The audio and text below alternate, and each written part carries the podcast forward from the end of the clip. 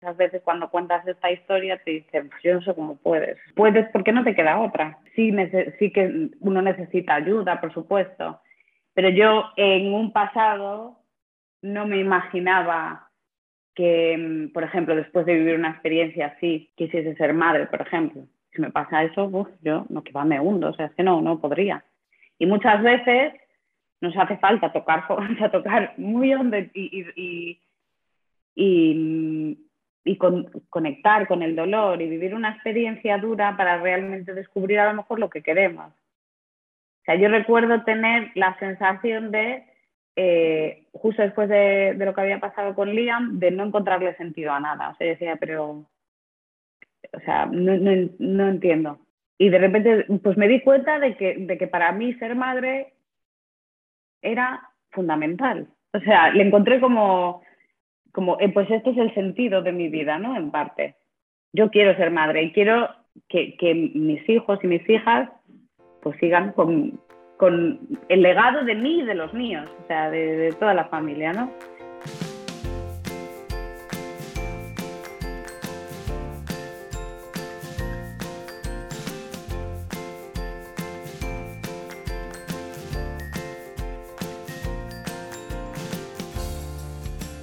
Bienvenida, esto es Planeta Parto, el podcast en el que hablo con mujeres sobre sus relatos de parto y la manera única en la que dieron a luz a sus bebés.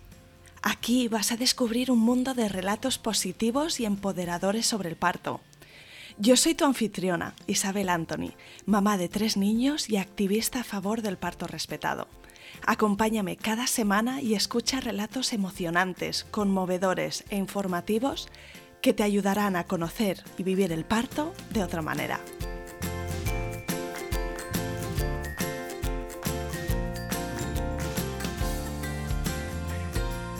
Hoy te traigo al podcast a Georgina Lloveras. La conversación con Georgina fue súper especial y su relato incluye vulnerabilidad, pérdida, fortaleza y mucho aprendizaje. Vas a escuchar la experiencia de un primer embarazo en el que todo iba bien hasta que fue fatal. Con el embarazo muy avanzado le detectaron a su bebé unas anomalías en su desarrollo y le diagnosticaron un problema que se llama hidropesía fetal o hidrops fetalis, que es un problema muy grave de edema causado por una cantidad excesiva de líquido que sale del torrente sanguíneo y va a los tejidos. El médico le presentó a Georgina un pronóstico muy complicado y Liam, el bebé de Georgina, no sobrevivió. Georgina nos cuenta en este episodio cómo fue el proceso de dar a luz a un hijo sin vida. Justamente he querido publicar este episodio en esta semana para conmemorar el nacimiento de Liam, que fue el 6 de octubre del 2015. Ahora, años después, Georgina es madre de dos niñas, Lea y Olivia, que nacieron en el 2016 y el 2019 respectivamente, y nos habla de la búsqueda del embarazo después de la pérdida, de las emociones durante la gestación y también durante el parto de sus dos niñas. Georgina además menciona un montón de profesionales y recursos que le resultaron valiosos en su camino. No te hago esperar más. Aquí tienes los relatos de embarazo y parto de Georgina. Empezamos.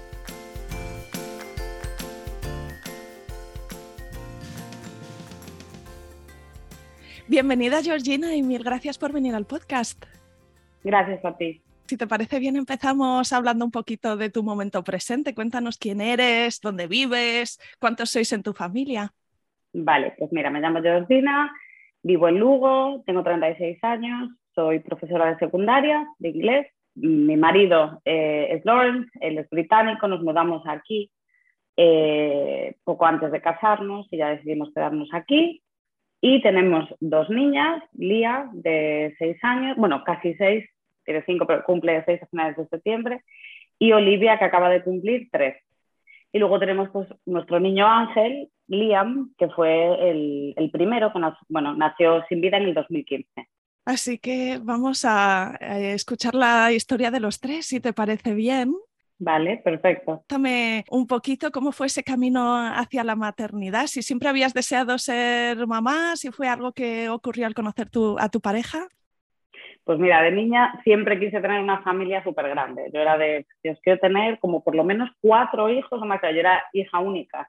Entonces yo quería todo lo contrario. Y después, la verdad que, bueno, pues eh, el tipo de vida que llevamos hoy en día, que tardas más en hacer todo, entonces la carrera, después me fui al, Reino Unido a hacer un máster, ya me quedé allí a trabajar. Entonces eh, me casé en el 2014 y empezamos a hablar de la posibilidad de tener hijos, pero no era algo que pudiésemos hacer así de manera inmediata. O sea, pensábamos estar casados así un año y después ya empezar a probar. Pero pues bueno, por casualidades de la vida, pasó antes de tiempo y no llevábamos ni, ni un año casados, nos casamos en agosto y, y me quedé embarazada pues en, en, marzo aproximadamente. Y cuéntame, Georgina, ¿cómo descubriste que estabas embarazada? Supongo que tendrías alguna sospecha y... Claro, a ver, fue la, la primera vez, como tampoco tienes nada con lo que compararlo, pues la verdad que mm, lo que, lo que primero que noté fue que de repente yo me tenía que levantar por la noche a hacer pis, que es algo que nunca me pasa. O sea, yo duermo en tirón, no me levanto para nada. Eso me pareció extraño. Y luego, eh, pues recuerdo ir a tomarme una caña con, con, mi marido y que, o sea, no podía con mi sabor de, digo, esto estaba malísimo, esto estaba fatal. Una sensibilidad a, a, a los olores también que no era típica en mí, o sea, me sentía rara. claro, ahora ya entiendo todo, pero en ese momento que tampoco había leído libros ni había estado embarazada nunca, pues no tenía ni idea. Y lo que pasa es que, bueno, no, no me esperaba que estuviera embarazada. Me hice el test y, y fue un shock porque no estaba preparada. Digo, Dios mío, no me lo puedo creer, voy a ser mamá y encima, claro, pues no conocía a nadie en aquel momento, ni mis primas, ni mis amigos, nadie había tenido bebés todavía. Y, poco a poco, pues bueno, te vas haciendo la idea. Yo quería un niño porque a mí me, crió, me criaron mi madre y, mi abuela. Mi, padre murió cuando mi madre estaba embarazada de mí, cuando estaba de tres meses, más o menos. Entonces, claro, pues digo, una, no sé, necesitaba como una figura masculina, ¿no? En la familia. Entonces tenía mucha ilusión de que, de que fuese un niño. Y, y bueno, efectivamente pues era un niño, es muchísima ilusión. Y cada vez ya te vas haciendo más a la idea de que, bueno, pues de que todo cambia, ya te empiezas a hacer ilusiones y tal. Y el embarazo, la verdad que mmm, ese primer embarazo, muchísimas náuseas, el primer trimestre, eh, muy cansada, dormía muchísimo. Y luego algo curioso, ¿no? Una de las cosas que bueno, que yo tenía más ganas de, de vivir y experimentar era el, los primeros movimientos, ¿no? Entonces, claro, la, esa primera vez me descargué todo, la aplicación que te va diciendo, pues, eh, el tamaño de fruta que es tu feto, que es tu bebé en ese momento, eh, lo leía todo. Sí, semana a semana cómo se va desarrollando, ¿verdad? Claro, y entonces esa semana tienes que notar los movimientos del bebé tal, entonces yo ya toda emocionada pero no llegaba ese momento. Entonces, ahora mismo me preocupaba un poco. Eh, pero bueno, ¿no? que dependía, que a lo mejor pues, bueno, era difícil de, de identificar, lo comenté con la matrona que tuve en ese momento. Eh, ella me decía, pues si ustedes es como son como gases, seguro que tal. A ver, no, no son como gases. Después, al estar embarazada, tener dos embarazos muy distintos, sí que es verdad, yo no notaba al bebé, ¿no? Pero ahí en ese caso yo tuve, la verdad, mm, me encontré con profesionales de, de la sanidad muy distintos. Entonces la primera vez no quedé nada contenta porque bueno, yo estaba, yo notaba cosas, pero no supieron escucharme. Entonces, claro, esto se descubrió, las cosas, todo iba perfecto, todo iba perfecto, hasta que de repente ya no había nada que hacer, claro. Entonces, lo único que yo notaba y que notaba mi familia, que era un poco inusual, era que mi barriga pues crecía muy rápido. De un día para otro, mi barriga pues a lo mejor se notaba como si hubiesen pasado semanas. Entonces, eh, recuerdo que había tenido un, una cita con la matrona unos días después de haber ido, yo creo que fue al día siguiente, de haber ido al, al hospital a que me viese, eh, a que me viesen en obstetricia. En obstetricia me habían dicho que estaba todo bien, que no tenía diabetes gestacional, que sí que es verdad que el útero lo tenía un poco subido para demasiado alto para las semanas de las que estaba, pero que el niño estaba bien, que en, la ecografía no se veía nada, mm, tampoco tenía diabetes gestacional, entonces, pues bueno, que sería algo fisiológico sin darle demasiada importancia, que había mujeres que tenían más líquido amniótico y tal.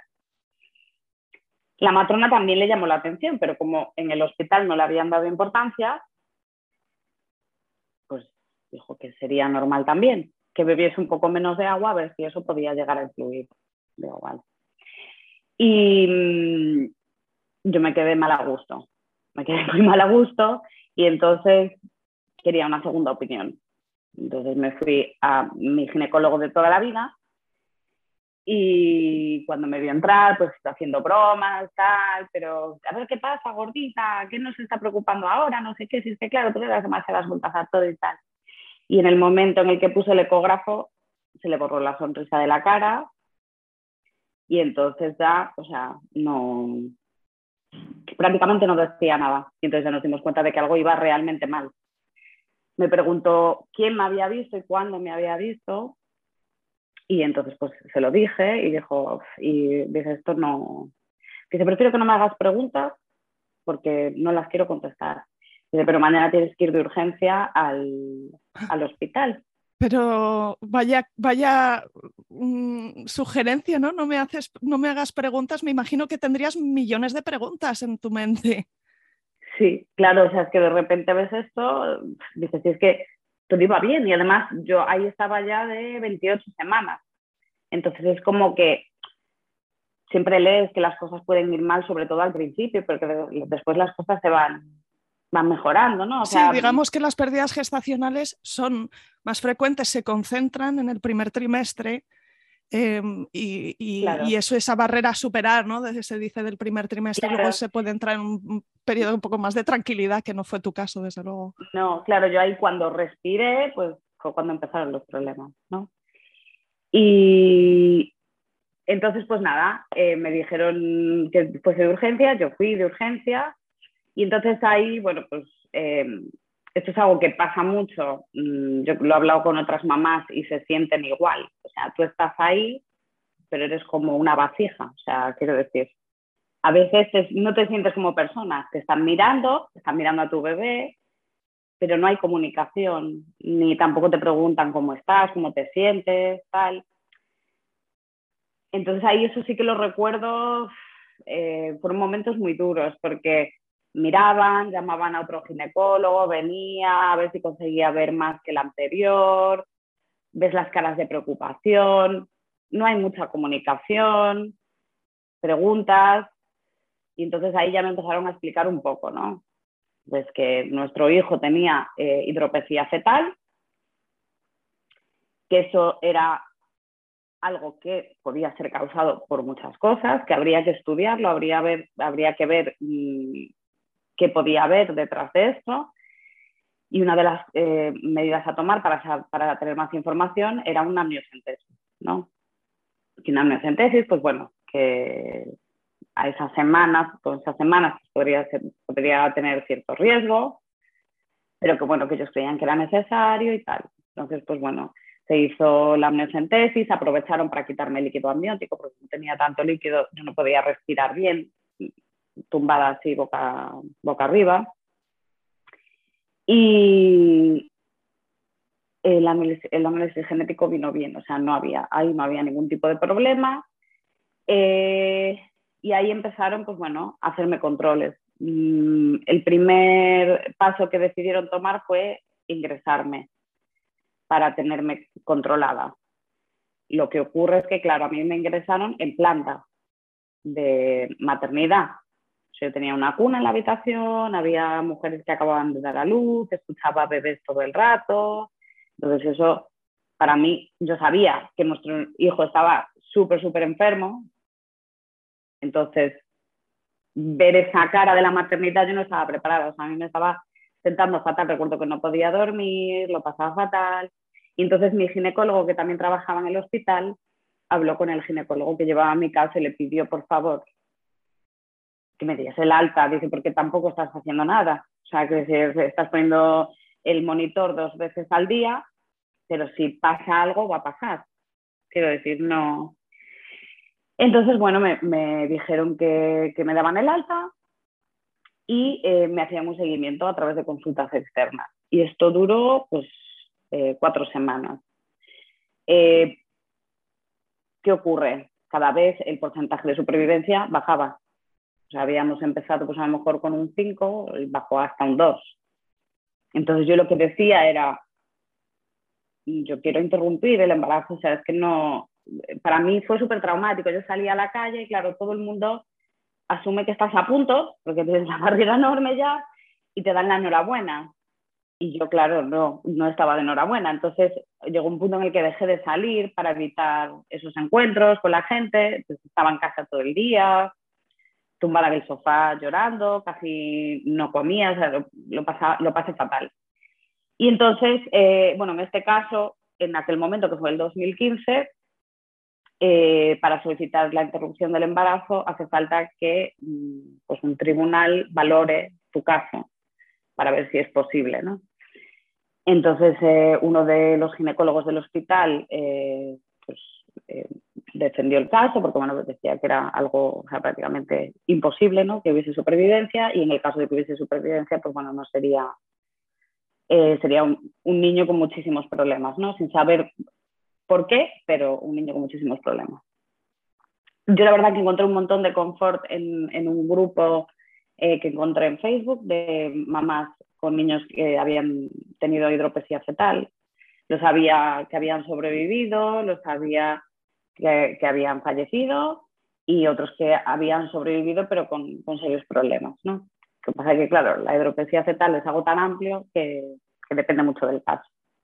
Entonces, finalmente decidieron permitirme interrumpir el embarazo y em, lo que ocurre es que no se podía hacer aquí en Galicia, tenía que ser en Madrid, en una clínica de abortos. Entonces, claro, ahí empiezas a leer, yo leía pues cómo iba a ser todo el proceso, le das mil vueltas a todo, claro, te dicen un 1%, un 1 que ya era el final, era un 1% de probabilidad de supervivencia, pero yo me agarraba a ese y decía, pero claro, es que, ¿y sí? ¿Sabes? Entonces, es, es, un conflicto muy grande. Tienes miedo a que te pase algo a ti, tienes miedo a que ese niño a lo mejor pueda llegar a sobrevivir. Eh, no sabía qué hacer. Y al final, pues mi madre me dijo, mira, tú no tienes por qué, o sea, el hecho de que nosotros vayamos a Madrid no quiere decir que luego vayas a hacerlo. Entonces, vamos, vas allí, ves qué sensación te da eso, que te vean y después decides que no quieres, volvemos y ya está. Entonces, pues nos fuimos, nos fuimos a Madrid. Eh, afortunadamente, pues bueno, tengo casi toda mi familia vive allí. Entonces, pues nada, allí me recibieron, me quedé la noche anterior en casa de mi tía, y el, eh, al día siguiente pues fui a la clínica Isadora, ¿no? Y, y, allí lo primero que, que, hicieron pues fue hacer una ecografía para ver cómo estaba, cómo estaba todo. Sí es cierto que eso, o sea, una vez que descubrieron mi problema fue, empecé a notar al bebé, lo que pasa que eran movimientos, pues bueno, muy lentos, eh, como si hubiese casi, casi como si hubiese falta de espacio. Me recordaban, después comparando, me recordaban más a los movimientos que pudieron tener mis hijas en, casi al final, ¿no? Entonces, de camino a Madrid yo había notado movimientos, sabía que estaba vivo y, al llegar allí, bueno, pues me hicieron la ecografía y me dijeron que, que ya, o sea, había fallecido. Entonces, supongo que tuvo que ser, pues, o por el camino o esa noche, ¿no? Entonces me dijeron, mira, tienes dos opciones. O das a luz, o sea, o das a luz aquí o vuelves a, a Lugo. Eh, entonces les pregunté, pues bueno, cuál era la diferencia. Mira, la diferencia es que nosotros no somos un hospital, entonces aquí, por ejemplo, epidural no tenemos, ¿vale? Eh, pero por lo demás, pues es exactamente igual. Mm. y, es, un parto porque realmente era una pérdida gestacional en, una semana, o sea, súper avanzado. Sí, era la semana 32. Y el bebé posiblemente pesaba un par de kilos, quizá. Pesaba, pesaba bastante porque además por, esa hidropesía, claro, estaba hinchado por dentro, entonces era un bebé muy grande, que era lo que nos decían, ¿no? O sea, es que esto es casi, sí, es un parto, pues bueno, normal, real, lo que pasa es que al final pues no vas a tener lo, que, lo que tienen las mamás que, con las que todo va bien. Entonces al final pues decidí mm, quedarme, porque no me apetecía hacer todo el viaje otra vez, volviendo para aquí. Y a pesar de que, bueno, me dijeron que no había titular, pero que me podían dar otro tipo de medicación, que a lo mejor un parto normal no se podía poner porque podía afectar al bebé. Entonces que no me preocupase, ¿no? Y la verdad, o sea, mm, la clínica Isadora fue, de verdad, fueron maravillosos. ¿eh? Yo esto lo quiero decir porque a mí me habían llegado referencias horrorosas de, la clínica, pero había sido una experiencia de hacía muchos años antes y de verdad fueron increíbles, o sea, intentando hacerme reír todo el rato. Estuve acompañada por, vamos, mínimo cuatro profesionales en todo momento. Eh, agarrándome la mano, bueno, es que súper cercanos, súper cariñosos, animándome a, seguir adelante, diciéndome que había miles de mujeres que habían pasado por esta situación y que después habían tenido bebés, que no me preocupase, que eso no quería decir ni que yo fuese mala madre, ni que hubiese hecho nada malo, porque muchas veces tienes esa sensación. Y, entonces, pues bueno, mmm, me inyectaron la oxitocina, eh, me dieron dos pinchazos de morfina, uno al principio y otro un poquito más adelante. Eh, vinieron los de la funeraria para preguntarme qué era lo que preferías y, bueno, pues eh, las urnas, ¿no? Que hay, tienen urnitas de, de, para bebés. Y entonces, pues que eligiese pues, el diseño para poder después me imagino que es súper bizarro ese, ese, tipo de decisión, ¿no? Sí, la verdad es que sí. Además, como estaba también, ya me habían dado eh, la primera inyección de morfina, yo recuerdo que tenía que firmar el papel, pero me quedaba dormida, o sea, era todo así como, bueno, como una especie de sueño, ¿no? Era una cosa extraña. Y mm, el parto, afortunadamente, fue bien, o sea, quiero decir, fueron, fue relativamente corto, fueron cinco horas, porque hay mujeres que incluso con bebés más pequeños se tardan a lo mejor mm, más de 24 horas, ¿no? O sea, ahí me siento muy afortunada. Me pusieron la oxitocina, todo empezó a, fluir muy bien. Me dejaron que estuviese toda mi familia conmigo en la habitación. O sea, te hablo de que estábamos más de ocho personas allí. Hasta que me bajaron al paritorio, ahí sí que ya estaba yo sola. Y, pero mm, me, me hicieron sentir súper acompañada en todo momento. Y, y ahí, pues bueno, fue eso, un parto. Es que fue un parto, claro, luego yo tuve los otros partos y efectivamente fue un, un parto tal cual, pues empujar, tienes la parte, eso, primero las contracciones, que las viví arriba en la habitación, y después ya el expulsivo. Eh, y aquí sí que es lo único de lo que me arrepiento, que lo trabajé muchísimo con mi terapeuta, que se llama Iria Salvador, que está aquí en, en Lugo. Y mm, yo no, no vi a mi hijo, ni cogí a mi hijo. Entonces yo tengo el recuerdo, bueno, pues que salió de mí y de ahí recuerdo el sonido de entrar en, la bolsa de plástico, ¿no? Eh, eso fue algo que tuve que trabajar muchísimo con, con Iria. Bueno, pues hacemos, eh, creo que es MDR, el tipo de, técnica terapéutica, para poder superar ese trauma, porque era algo que luego, claro, a mí me, cansaba, me causaba ansiedad también, ¿no? O sea, sí, un recuerdo muy profundo, ¿no? De esa sensación acústica. Sí, sí. Y, la verdad que eh, creo que fue mi prima que había dicho que querían ver al bebé. Entonces me preguntó, la matrona, una de las matronas, me preguntó si eh, yo tenía algún problema con que le viesen y tal. Entonces yo dije, bueno, es que claro, si ellos le ven, yo quiero verle también.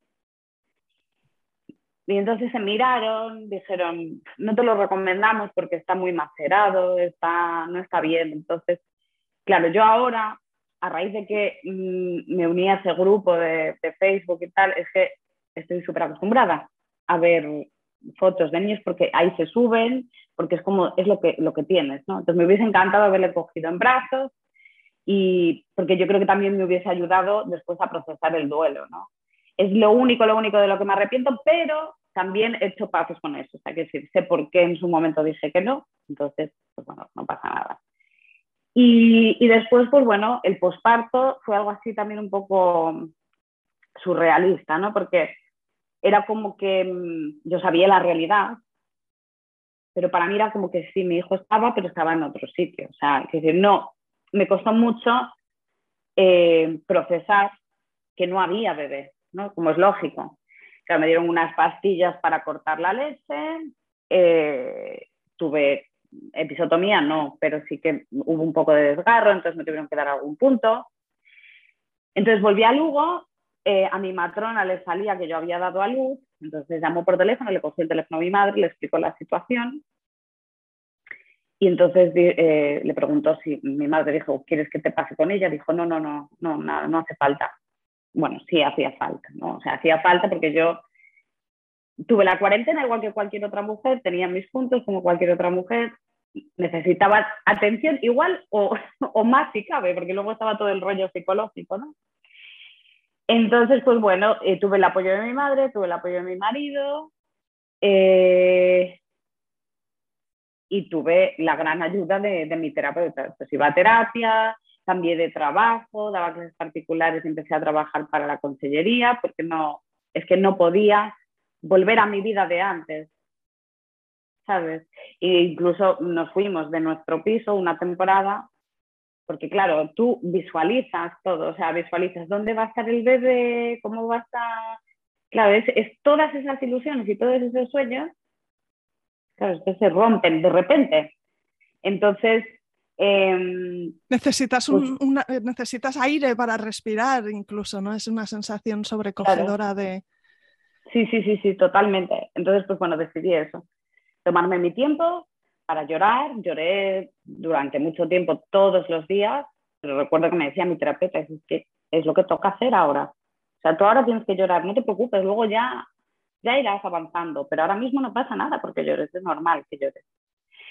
Entonces, bueno, a mí me habían recomendado que esperase por lo menos seis meses, pero yo era muy consciente de que si esperaba, no iba a ser mamá porque el miedo me iba a poder. Entonces yo dije, mira, yo lo siento, pero en cuanto yo recupere la regla, Sí, sentías que también era parte de, tu, de, siguiente, de dar el siguiente paso, ¿no? Y de avanzar en, vida. Totalmente. Es que uno que ya quiere ser madre, porque te sientes madre. Yo recuerdo que, que decía, es que soy madre pero sin carrito es que no encajo, ¿sabes? O sea, no encajo. Ya no soy ni como era antes, ni soy lo que me tocaría ser, ¿sabes? Entonces, eso uno, y dos, que no quería que me pudiese el miedo. Y entonces, pues nada, pues esto pasó en octubre, en noviembre tuve mi, primera regla y a finales de diciembre me quedé embarazada. Y Georgina, este, e, este diagnóstico de hidropesia fetal, dices que en la amniocentesis eh, no había ninguna causa genética. No sé si luego tuviste como necesidad de que los médicos te, dieran alguna explicación o alguna tranquilidad o te encontraste con alguno que, como dices, ¿no? Te dijo esto eh, es mala suerte y no es algo indicativo de que vayas a tener más veces este problema. Em, mi gineco, a ver, se podría haber hecho una necropsia, lo que pasa que eso y eso, esa información nunca se me dio. Eso solamente hubiese sido posible si yo hubiese dado a luz aquí. Como a mí me dijeron que no había ninguna diferencia, pues yo lo hice allí. Claro, después, eh, pues como tuvo que ser incinerado, no se pudo hacer. Mi ginecólogo de toda la vida estaba convencido de que era algo de corazón, porque decía que era imposible que fuese un embarazo todo tan bueno y tan positivo, todo sin ningún problema, y que de repente hubiese un, un problema tan grave. Entonces, que generalmente esas cosas pasaban cuando había un problema de corazón, cuando ya necesitaban bombear más porque eran pues, eh, más grandes, claro, y ahí era donde se veían ya los problemas. De hecho, en el siguiente embarazo decidí que me viese un cardiólogo infantil antes de que naciese el bebé. Bueno, me mandaron por la, por la pública y me lo recomendaron, vamos. Y entonces, pues, yo supongo que sería eso. Me hubiese gustado haberlo sabido con certeza, pero sí me, o sea, me fío mucho de, de mi ginecólogo, que bueno, por, desgracia ya no está con nosotros, me llevó, llevo mi segundo embarazo, para mi tercero ya, ya no lo llevó él. Y el nombre de Liam lo habíais decidido quizá durante el embarazo, ¿no? Entonces, eh, no sé si, si eh, hiciste algún tipo de, ceremonia o de ritual, ya fuese ¿no? físico o, con ayuda de la terapeuta, que ah, puede ser parte de, colocar las cosas en su sitio, ¿no? Es esa sensación de vacío y de, ser madre y no tener un bebé, mm, tienes a tu bebé en el cielo, ¿no? Y, es una forma también de colocarlo en un sitio o, en otro sitio. No sé en tu caso si hubo mm, algún proceso que te ayudara en ese sentido. Fue más a nivel personal con mi terapeuta y luego sí que es verdad que, o sea, tiene su sitio. Él está en nuestra habitación con nosotros. Y, el 6 de octubre, pues siempre, sabes que fue el día que, que él vino al mundo, pues siempre, siempre, siempre, siempre pensamos, nos acordamos de él, hablamos de él, yo llevaba una pulsera con, bueno, pues con unas medallitas eh, con su nombre, su fecha de nacimiento, luego me hice un tatuaje con, con una alita, pues en él. Necesitas, sí, es eso, necesitas que esté presente de alguna forma, sí. Todos esos símbolos son dolorosos, pero, mm. pero más doloroso es ese enfoque que quizá ahora ya no se lleva tanto, pero hace hace años era quizá lo usual, que era como hacer que no hubiera pasado, hacer como si no hubiese pasado, ¿no? Como obviarlo. Sí, la gente cuando te ve, claro, primero, o sea, a lo mejor mm, nosotros nos veían en la calle y era como, ay, ¿y el bebé dónde está? Y entonces, claro, cuando les decías, no, ¿qué pasó esto? Bueno, eres muy joven, nada, no sé qué, o lo que dices tú, como si vamos a quitarle importancia, no vamos a hablar de eso, no vamos a hablar del dolor, o sea, eso no existe. Y eso lo empeora totalmente, porque tú lo que quieres como madre y como padre es que reconozcan, o sea, que existe. ¿Sabes? Yo quiero, a mí me gusta cuando mi familia habla o dice su nombre. ¿Sabes? No, o sea, o dicen, pues hay tantos niños, yo, bueno, y tal, porque no está con nosotros, pero, pero sí o sea, existió, ¿no? Me encanta cuando mis hijas ahora pues dicen algo de él. O, o mi hija, la mayor, que ahora quiere más, más hermanitos. bueno, a ver. Dice, yo quiero un hermanito, mamá, pero no un hermanito que no esté. Yo quiero un hermanito que esté con nosotros. Y entonces, eso mm, te llena. De hecho, yo, por ejemplo, pues en mi libro de familia me gustaría que él apareciese. A que sí, esto, esto es, es importante, es a, las madres que tienen una pérdida y es la primera vez y es tan avanzada, es, que, mm. es que eres madre y no está reconocido eh, que ha habido esta vida. Mm, se me ponen los pelos de punta porque estos son que, bueno, sí, suponen cambios, pero son cambios necesarios y significativos. Sí, para mí eso es algo esencial, o sea, porque cuando, cuando lo abro, es que siempre pienso en él y digo, no estás aquí, tendrías que estar. Sí. Porque sí. El hijo uno no, no fue Lía. El hijo no fue Lía, claro, ahí está, ahí está. Entonces eso sí que, lo que dices tú, que pueden parecer tonterías, pueden parecer cosas eso, sin importancia, pero, pero la tienen, realmente la tienen. Y, y eso, y a nivel sociedad, a todos los niveles, ¿eh? porque yo creo que es algo que pasa, sí que es verdad con la, que con la pérdida gestacional mm, incluso se exagera más, pero en general intentamos evitar el dolor. Y, a ver, es que la vida es dolor, mm, es imposible evitar el dolor. Entonces es como, no llores, no, sí, o sea, llora. Y me gustaría que eso sí, que, que cambiase un poco, igual que también me decía una, una amiga mía que su padre murió de cáncer, pues la misma semana aproximadamente que yo perdí a mi hijo. Y me decía, es que, ¿cómo, cómo fastidia, verdad? Porque a mi, padre pues, siempre, es que va a salir todo bien. Tú no sabes cómo van a salir las cosas, claro. O sea, creo que nos falta más o empatía o a lo mejor es que confundimos el concepto de empatía pensamos que tenemos que alegrar al otro o, enseñarle la luz al otro. Y en esos momentos yo lo único que quería era acompañamiento. Ni las cosas se van a solucionar, ni seguro que él se va a sobrevivir. Eh, o sea, yo lo que necesitaba era alguien a mi lado para cogerle la mano, para ver la tele, con, ¿sabes? Mm, para contarle algo en algún momento, si me apetecía hablar, pero no necesitaba que me animasen a, porque tú sabes, la realidad es que además lo notas, es decir, lo sabes. Entonces.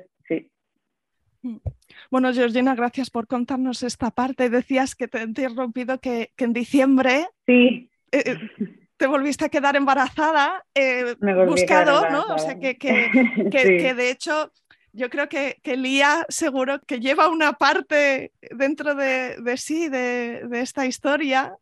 ¿Cómo te sentiste cuando descubriste que estabas embarazada? Me imagino que es muy posible una mezcla de sentimientos. Feliz y al mismo tiempo con mucho miedo. Eh, sí que verdad, es verdad que lo pasé realmente mal a nivel ansiedad y miedos. O sea, yo fui súper estricta, porque claro, eso es otra cosa que, que me pasó. El momento que llegas a, a, la sala del hospital, cuando ya saben que todo va bien, y te empiezan a preguntar, ¿qué comiste? ¿Tomaste algunas pastillas? ¿Qué cremas te echaste? ¿Qué champú? Y yo, pero si nadie me habló de nada. O sea, lo único de lo que te hablan es del jamón, que además en ese momento era como que si estaba muy curado, si se podía comer, si lo congelabas también, pero nadie me habló ni de cremas ni de nada. Y de repente es como que hay peligro en todo. Entonces yo me volví loca, o sea, eh, todo tenía que ser orgánico, sin ningún tipo de ingrediente que pudiese afectar, eh, no comía nada crudo. Eh, de hecho, después, bueno, cuando fuimos al, al, cardiólogo infantil y miró el corazón de Lía todavía dentro de mi, de mi barriga y tal, me recomendó que no tomase infusiones y que no tomase cítricos yo bueno, que era un estudio que había que coger con pinzas, pero que parecía que a veces en algunos problemas de corazón pues podía afectar eso en el embarazo. Entonces yo nada, ni infusiones, ni cítricos. Claro, todo lo que pudieras hacer para, claro, por, por tu parte, darlo todo. Sí, todo, absolutamente todo. Ahí cambié de matrona, fue una experiencia mm, muchísimo mejor. La siguiente fue eh, Olga Racamonde, que ahora mismo bueno, está en, el ayuntamiento de Lugo, pero es una matrona buenísima. Eh, y ahí, pues bueno, em, todo fue bien, noté el movimiento cuando lo tenía que notar. ¿Qué pasa? Que claro, luego yo, cada vez que veía que no había movimiento, me agobiaba. Y entonces pues hice muchas visitas a urgencias, muchas, muchas, muchas eh, me atendió muchas veces un ginecólogo que se llama Jorge Alonso, súper humano, súper cercano, entendiendo perfectamente la situación, fue maravilloso.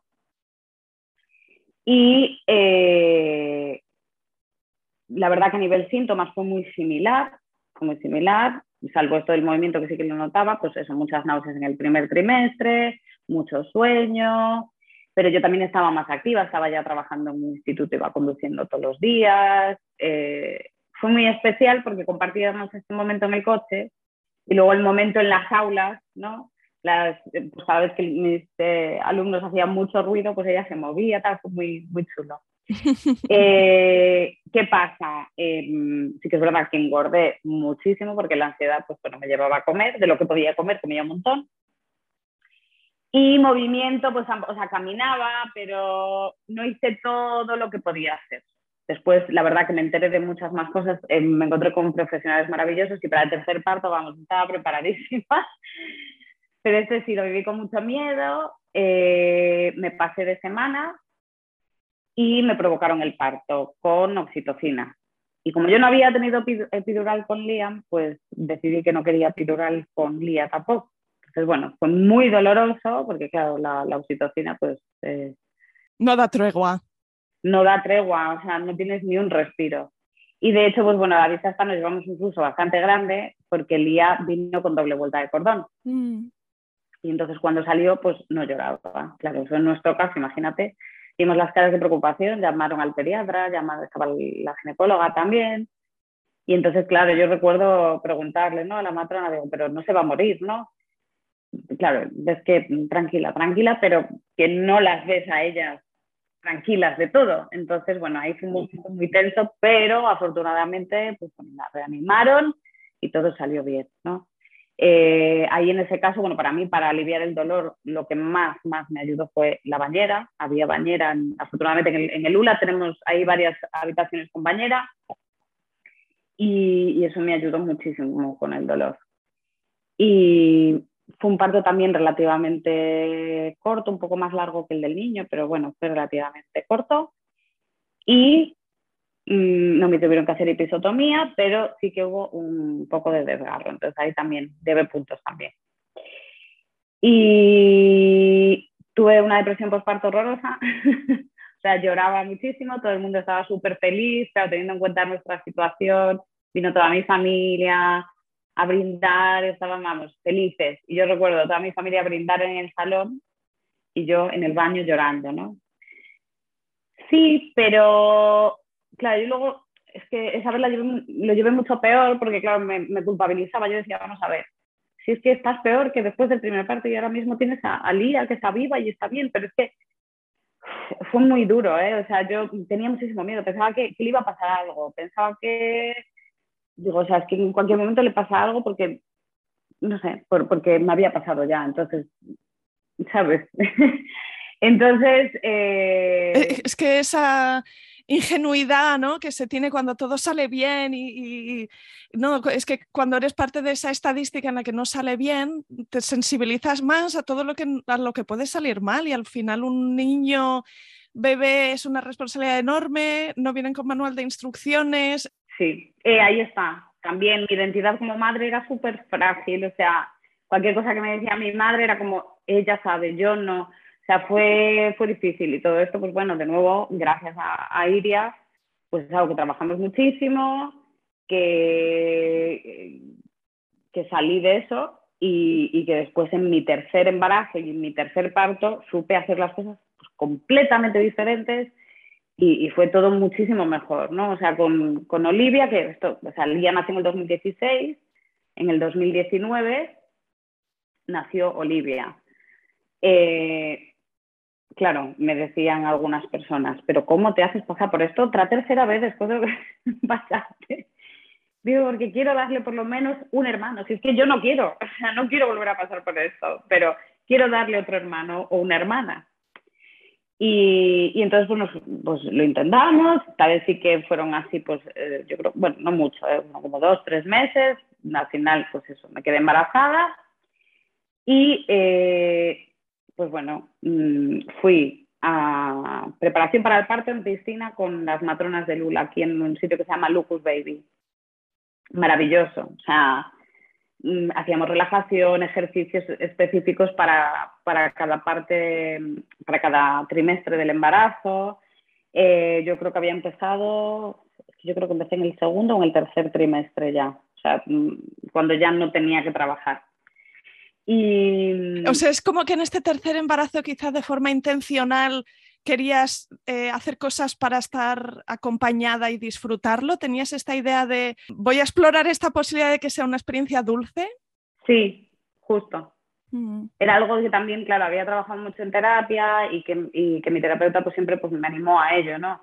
Es decir, que esto puede ser algo bonito. Tienes, sabes, no, no tienes por qué estar angustiada y pasando mal. Y, y, realmente yo creo que todas estas cosas que hice me ayudaron a no centrarme en lo malo y, disfrutar del embarazo, ¿no? Entonces yo disfrutaba muchísimo de ir a piscina, mis dos matronas, Carsten y, Marisol, eh, siempre escucharon cada miedo que yo tenía. De hecho, una de ellas me llevó hasta el hospital personalmente porque Olivia no se movía. Entonces mira, yo creo que no va a ser nada, pero para que tú te quedes tranquila, vamos a ir y tal, y todo iba bien, pues sin problema, o sea, súper maravillosas. Y también fui a Carolina Río, que es, fisioterapeuta especialista en suelo pélvico. Fui la primera vez después de dar a luz a Lía, porque tenía pérdidas de, orina. Y claro, esto es algo que no, no, se habla realmente en las áreas de los ginecólogos y tal, no, no se habla mucho. Mi matrona Olga sí que me había hablado un poco de los ejercicios de Kegel y todo esto.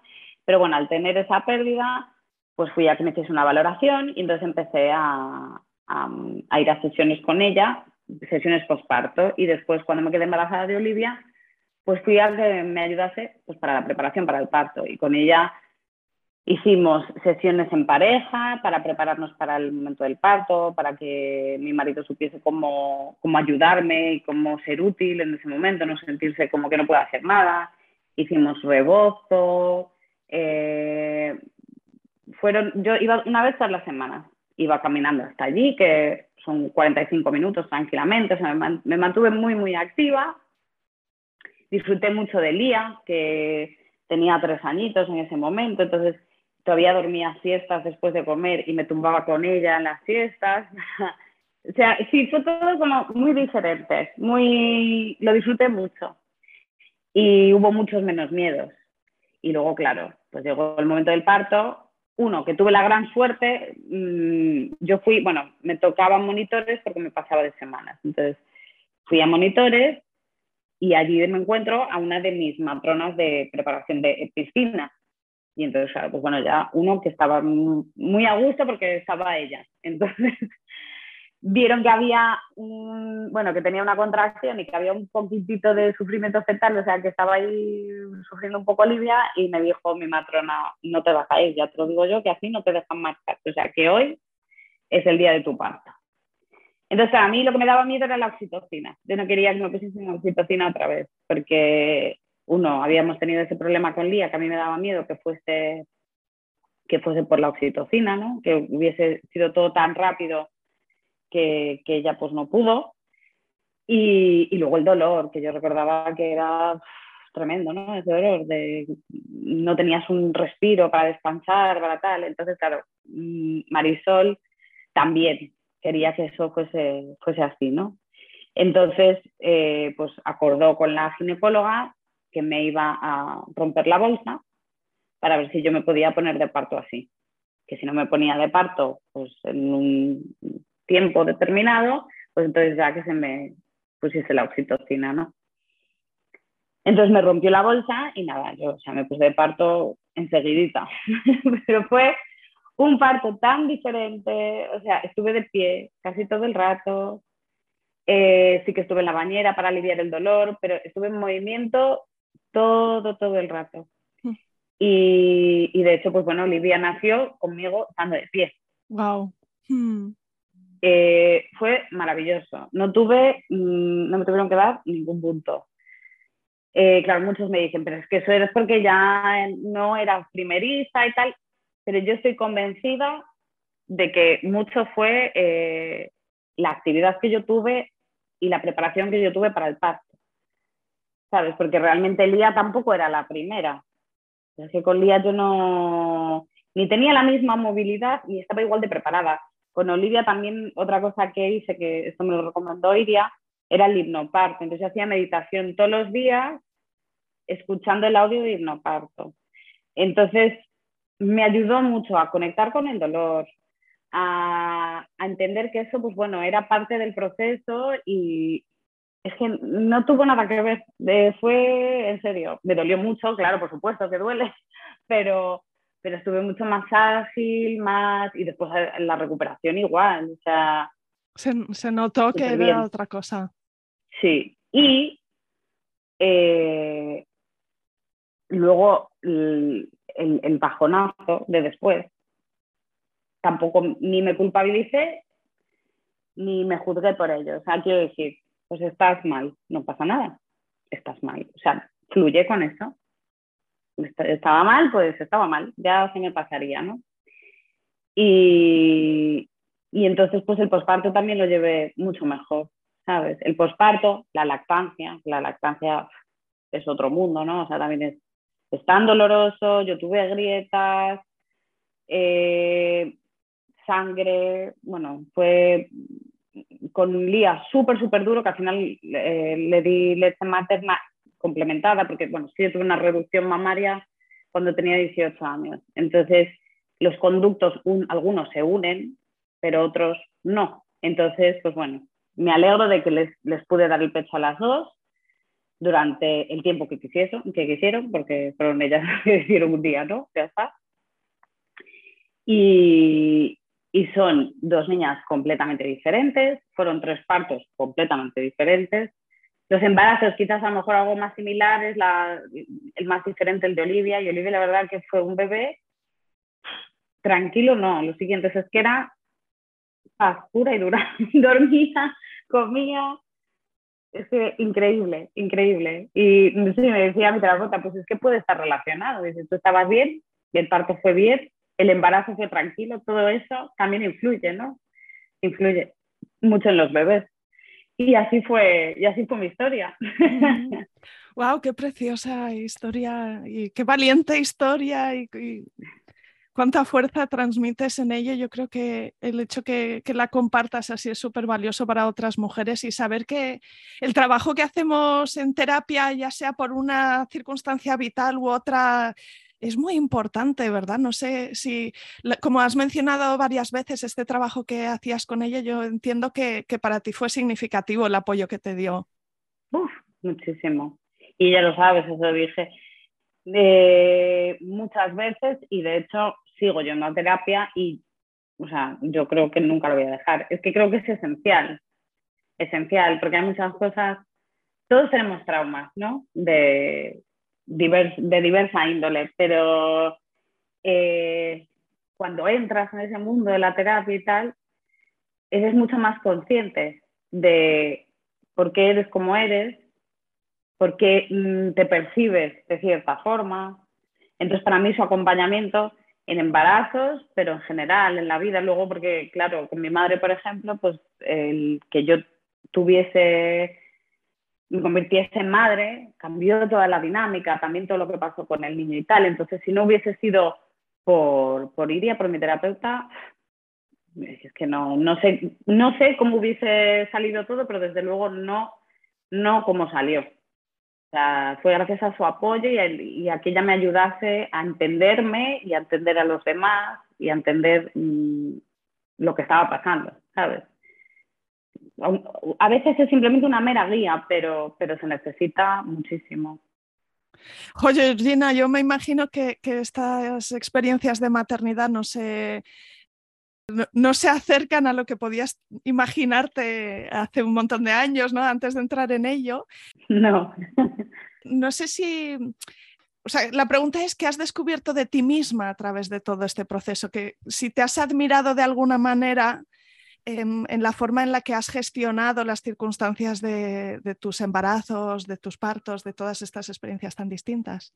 Em, yo creo que me consideraba mucho más débil y menos resiliente de lo que soy. Quiero decir, eh, no yo a nivel personal, o sea, yo creo que esto puede ser cualquiera. Muchas veces cuando cuentas esta historia te dicen, pues yo no sé cómo puedes, o sea, no sé cómo pudiste y hablas de esto. Puedes porque no te queda otra. O sea, quiero decir, entonces sí, sí que uno necesita ayuda, por supuesto, pero yo en un pasado no me imaginaba que, mm, por ejemplo, después de vivir una experiencia así, quisiese ser madre, por ejemplo. Si me pasa eso, yo no que va, me hundo, o sea, es que no, no podría. Y muchas veces nos hace falta tocar, a tocar muy hondo y, y, y conectar con el dolor y vivir una experiencia dura para realmente descubrir a lo mejor lo que queremos. O sea, yo recuerdo tener la sensación de eh, justo después de, lo que había pasado con Liam, de no encontrarle sentido a nada. O sea, decía, pero, o sea, no, no, no entiendo. Escuchaba a mi marido hablar con mi madre, no, no le encontraba sentido a las conversaciones, era como que todo era insignificativo, o sea, no, no, nada tenía sentido. Y, y de repente, pues me di cuenta de que, de que para mí ser madre era fundamental. O sea, le encontré como, como, eh, pues este es el sentido de mi vida, ¿no? En parte. Yo quiero ser madre y quiero eh, que, que, mis hijos y mis hijas pues sigan con, con, el legado de mí y de los míos, o sea, de, toda la familia, ¿no? Un poco rollo Coco, que es una de las películas que más nos gustan para, para hablar de la muerte y todo eso con las niñas. Y, y sí, o sea, descubrí que era más fuerte de lo que pensaba. Me tenía, mm, me percibía como una persona mucho más débil, la verdad. No sé si hay alguna última cosa que quieras contar que se ha quedado en el tintero antes de despedirnos. No, simplemente, eh, pues una vez más, eso, agradecer a todas las profesionales, que bueno, también Jorge Alonso eh, fue maravilloso, las veces que coincidí con él en, el hospital, pero después la verdad que me rodeé de eso, de mujeres que, que se apoyan, que te entienden, que te escuchan, pues eso, Carolina Río, la, la fisioterapeuta, de Salvador, la, la psicóloga, eh, las matronas, Marisol y Asen, eh, Vanessa Lora, que también me llevó en el, en el embarazo de Olivia. Eh, son mujeres empáticas y... Y hace mucha falta, ¿verdad? Ese y claro, es que es eso, que hace mucha, mucha falta encontrarte con profesionales que te miran a los ojos y que, te, o sea, que son humanos, ¿sabes? Eso yo creo que es, ya que dices que hay profesionales ¿no? que, que escuchan esto, a mí se me parece esencial, o sea, que tú sientes, ¿vale? O sea, estás, eh, no eres simplemente una vasija que llevas un bebé y lo, por supuesto que el bebé es lo más importante, pero está la mamá también. Entonces, a veces es cuestión de, de, un contacto, ¿sabes? Simplemente, te, estás aquí, ¿no? Y yo eso, esas mujeres y los profesionales de la clínica Isadora, que volví a verles cuando Lía nació, fui a verles allí a la clínica, dijeron, es la primera vez, es la primera vez que alguien viene a vernos después de su experiencia, dice, porque normalmente somos de los que se quieren olvidar. Pero... Les haría mucha ilusión. Claro, es que yo tenía que volver, porque el cariño que me dieron, eh, el esfuerzo que hicieron por hacerme reír, o sea, gente así, ¿sabes? Gente así es lo que, lo que hace falta en, eso en, la maternidad y en los embarazos y tal, porque, porque cambian completamente tu experiencia. Entonces, simplemente eso, agradecerles a todos, porque fue maravilloso encontrarme con ellos en el camino.